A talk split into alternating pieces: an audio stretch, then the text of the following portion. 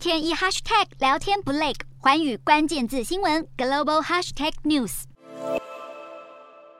台湾出现首例猴痘个案，台大医师李建章点出三大最危险因子，像是不安全性行为、接触确诊者的医护人员，还有曾去疫区旅游等等，这些绝对不能轻忽。看似症状轻微的猴痘，也暗藏重症风险。现在盛行西非猪，死亡率百分之一左右，一旦演变成重症，死亡率会提升到百分之三到百分之六，传播期很长，即使病灶结痂，也可能会有传播力。至于猴痘可能像新冠肺炎一样大流行吗？医师认为不太可能。第一，猴痘是 DNA 病毒，比起新冠更稳定，不容易变异。目前爆发的还是来自同一个病毒。另外，猴痘传播力还算可控，一个人感染顶多传给两到三个人。最后就是天花病毒疫苗能够预防，保护力大约百分之八十五。而台湾有不少民众打过俗称牛痘的第一代天花疫苗，能有预防效果吗？短短一个多月，猴痘疫情已经蔓延超过五十国。医生说，如果以年底前作为第三代天花疫苗采购时程，还是太慢。相关药物采购进度必须加快，别让星星之火出现有燎原之势。